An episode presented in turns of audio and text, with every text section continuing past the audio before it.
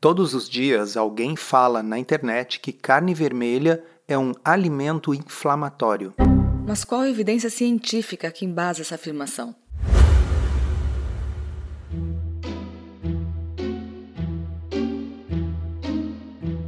Comida sem filtro. Saúde, low carb, estilo de vida, evidências científicas e, claro, nossas opiniões. Toda semana um episódio novo e gratuito para você. Comigo, Dr. Souto. E comigo, Sari Fontana. Para ser avisado a cada novo episódio e receber as referências bibliográficas no seu e-mail, cadastre-se em drsolto.com.br/podcast.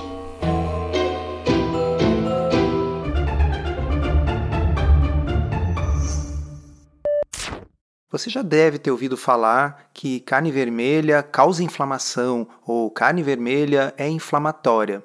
Sari, você certamente tem visto isso bastante nas redes sociais ultimamente, né? Todos os dias, todos os dias alguém me marca pedindo para comentar o que algum médico ou nutricionista falou ou publicou sobre esse assunto. E mais recentemente, as minhas seguidoras me avisaram que tem profissionais de saúde atribuindo à carne vermelha uma das causas do lipedema, segundo eles, por conta dessa possível inflamação.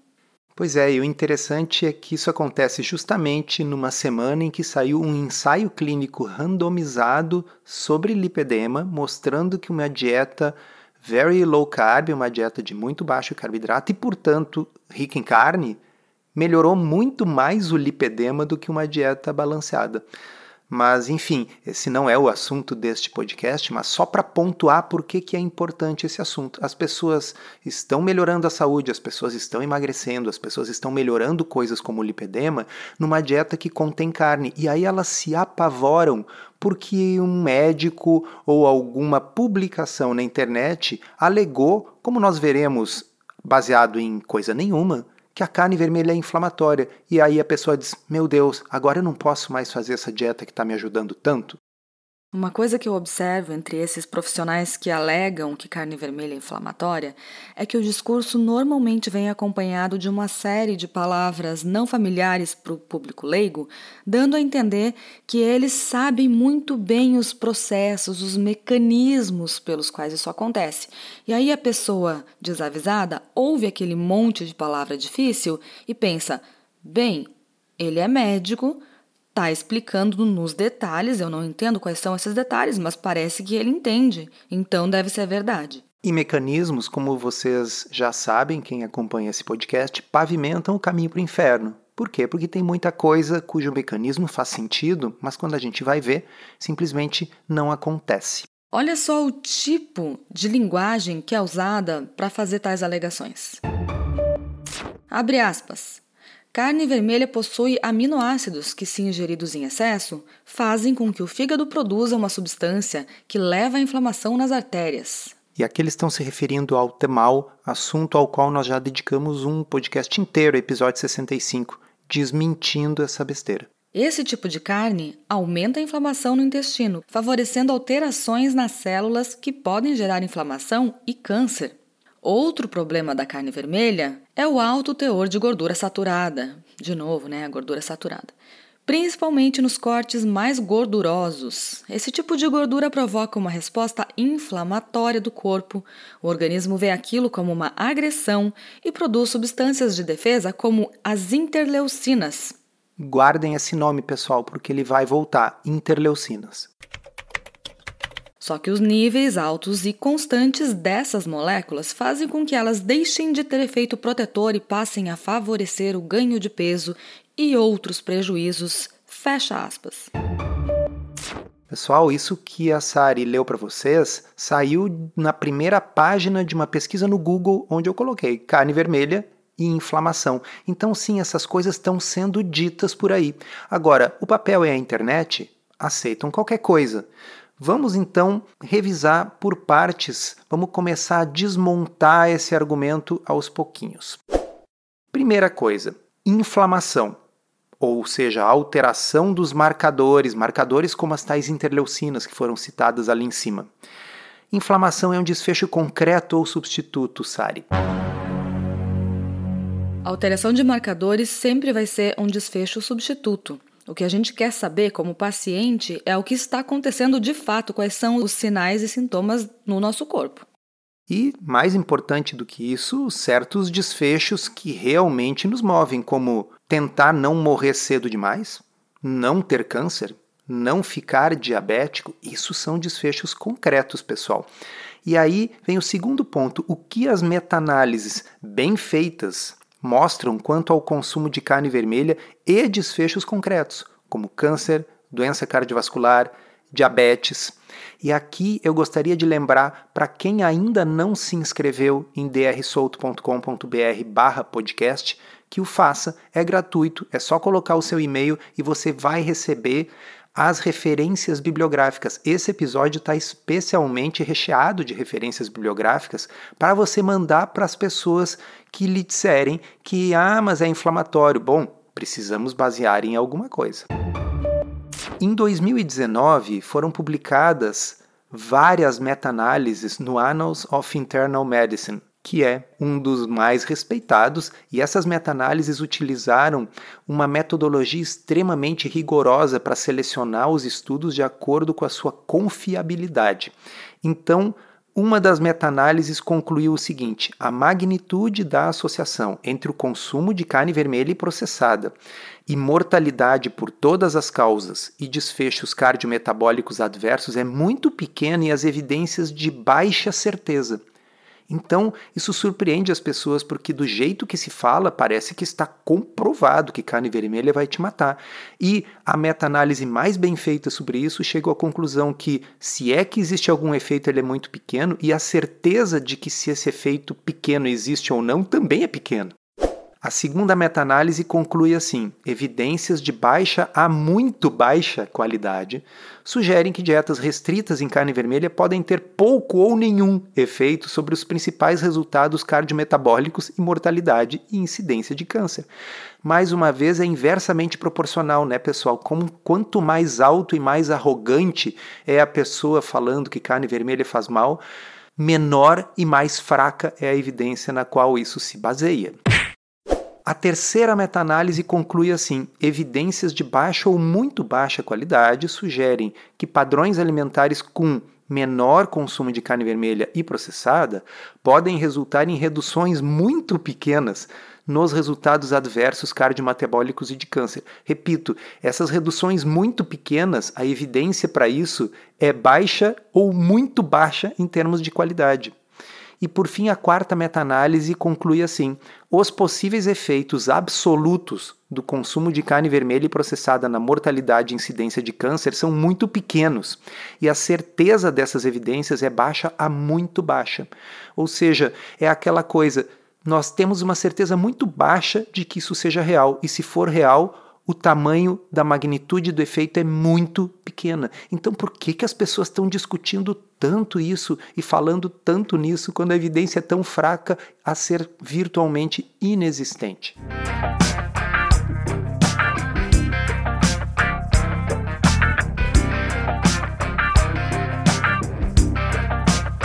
Eu queria entender também por que, que existe um preconceito com relação à cor da carne. Por que, que é só a vermelha que é alvo de tudo isso? Porque parece que as outras cores de carne não causam nada, mas a vermelha é essa, esse horror aí, né?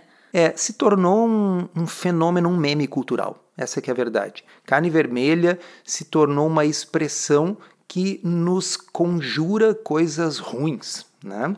E isso acaba sendo reforçado pelos estudos observacionais epidemiológicos. Vocês vão lembrar que epidemiologia nutricional das doenças crônicas é uma pseudociência que faz correlações matemáticas em dados obtidos por questionários pouco confiáveis. As pessoas respondem o que elas acham que comeram ou não, e conforme as respostas, você cruza anos depois para ver se a incidência de doenças foi diferente. Acontece que, como já existe esse meme cultural de que carne vermelha faz mal, as pessoas que comem carne vermelha são diferentes das que não comem. Elas tendem a ser mais obesas, mais sedentárias, fumam mais, etc. E isso explica completamente essas pequeninas diferenças de baixa certeza que as meta-análises mostraram.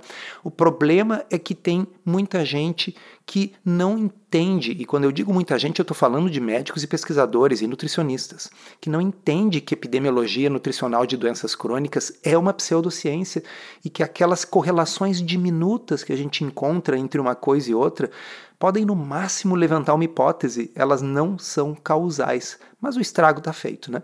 Bem, a gente já sabe que Seja lá o que for que carne vermelha provoque nos desfechos substitutos, é pouco relevante, já que não muda os desfechos concretos. Mas será que carne vermelha sequer muda os desfechos substitutos de inflamação? Pois é, e não é como se isso nunca tivesse sido estudado. Existem vários ensaios clínicos randomizados ensaios clínicos, não esses estudos epidemiológicos que a gente estava falando antes, feitos em seres humanos e não em animais ou culturas de células. Existem vários que já avaliaram a relação do consumo de carne vermelha com inflamação e outros desfechos do tipo. E foi publicada, alguns anos atrás, uma meta-análise desses ensaios clínicos randomizados. E a gente vai salientar para vocês alguns resultados aqui. Aspas. Nossos resultados não mostraram nenhum efeito da ingestão total de carne vermelha nas concentrações de glicemia de jejum, insulina, Roma-IR, que é o um marcador de resistência à insulina, hemoglobina glicada, proteína C reativa, que é um marcador de inflamação, mas carne não causa inflamação não, pessoal. Interleucina 6, epa, lembram dela, a interleucina, aquela que uma das manchetes lá do Google falava que a carne aumenta? Sim, o cara falou, mas ele não citou referências bibliográficas, diferente desse podcast, que cita, e a interleucina 6 não aumentou, ou TNF-alfa, que é um outro marcador de inflamação, nestes ensaios clínicos randomizados. E continua assim, abre aspas. Muitas vezes há muito debate científico sobre quais fontes de proteína devem ser recomendadas aos consumidores para diabetes e prevenção geral de doenças cardiometabólicas. Nossas análises de subgrupo não mostraram nenhum benefício aumentado da substituição da carne vermelha por outras fontes de proteína de origem animal, como aves, ou vegetais, como soja, em biomarcadores de controle glicêmico ou inflamação. Salientemos aqui a palavra inflamação, ou seja, não há evidência, pessoal. E eles continuam. Artigos em que os participantes da pesquisa foram orientados a consumir um padrão alimentar saudável mostraram melhora nos painéis de fatores de risco cardiometabólico, independente da principal fonte de proteína consumida. Isso foi particularmente evidente para intervenções que incluíram padrões alimentares com restrição de energia que resultaram em melhoria no peso corporal. E aqui eu acrescento: numa dieta em que você está perdendo peso, vai diminuir a inflamação, tanto faz se tem carne vermelha ou não. Acontece que para algumas pessoas perder peso não podendo comer carne vermelha é mais difícil. Consumir um padrão alimentar denso em nutrientes e alcançar um peso corporal mais saudável parece melhorar o controle glicêmico e a saúde cardiometabólica, independentemente da principal fonte de proteína consumida. Fecha aspas. Aí os autores tentam explicar da onde sai essa tara da carne vermelha com inflamação. Aspas. A resistência à insulina, induzida pela inflamação crônica, é um mecanismo proposto para explicar as associações, associações, pessoal, que não são causa e efeito, positivas entre a ingestão de carne vermelha e o risco de diabetes. A carne vermelha contém ferro M, M H, disponível, que tem o potencial de aumentar o armazenamento de ferro e produtos de glicação avançada, gerando radicais livres e induzindo inflamação. Atenção, pessoal, alerta, alerta, mecanismo, mecanismo, aquilo que pavimenta o caminho para o inferno. Tudo que vocês ouvem falar sobre carne vermelha e inflamação, todo esse pânico, tem a ver com mecanismos, porque no mundo real, como a gente mostrou para vocês até aqui, nada disso existe. Para você que gosta do formato em áudio e quer aprender a se alimentar de forma saudável, está no ar a terceira edição do podcurso Low Carb da Teoria à Prática. São mais de 25 horas de conteúdo exclusivo para ouvir onde e quando quiser. A nova versão tem conteúdo inédito, incluindo novos bônus, com convidados especiais. E você que já foi aluno do Podcurso na versão anterior, agora pode fazer um upgrade para ter acesso vitalício, além de garantir todas as novidades da terceira edição. Chega de dúvidas e frustração. Agora é hora de ver resultados. Vem com a gente aprender tudo sobre o low carb da teoria à prática. Acesse drsolto.com.br barra podcurso.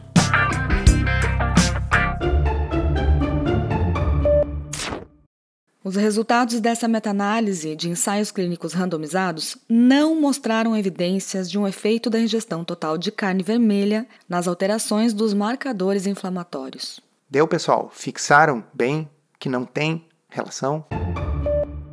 Mais interessante que eu acho é que ninguém na realidade, precisa consumir carne vermelha para fazer low carb. Então, se você, com toda a evidência que a gente falou até aqui, ainda está estressado, cara, faça low carb consumindo outras coisas. Lembram que existe peixe, aves, ovos, frutos do mar, porco, etc. Tem como fazer.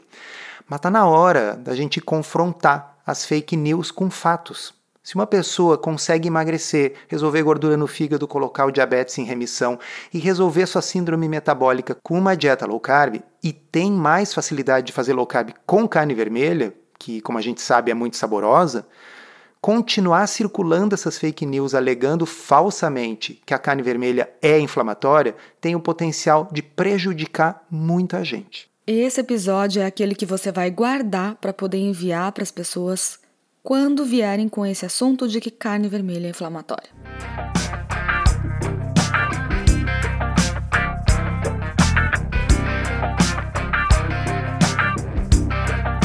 E agora a gente vai responder uma pergunta de uma aluna nossa lá do pod curso Low Carb da Teoria Prática.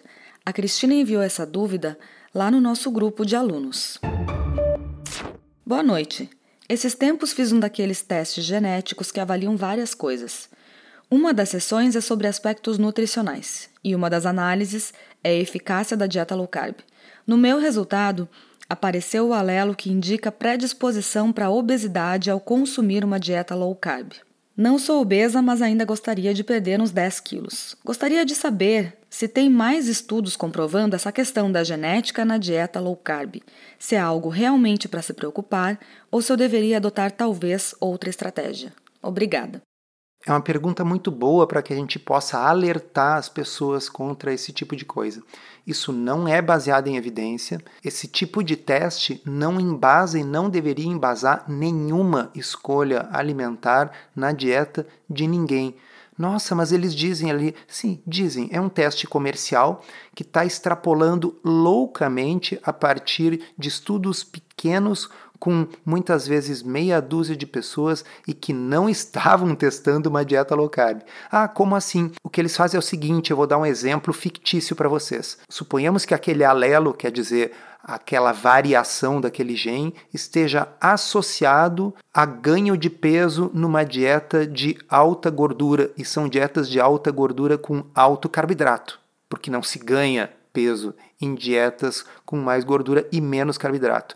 Não existe estudo publicado na literatura associando dieta low carb com ganho de peso. Então isso é uma ficção, isso é falar sobre algo inexistente.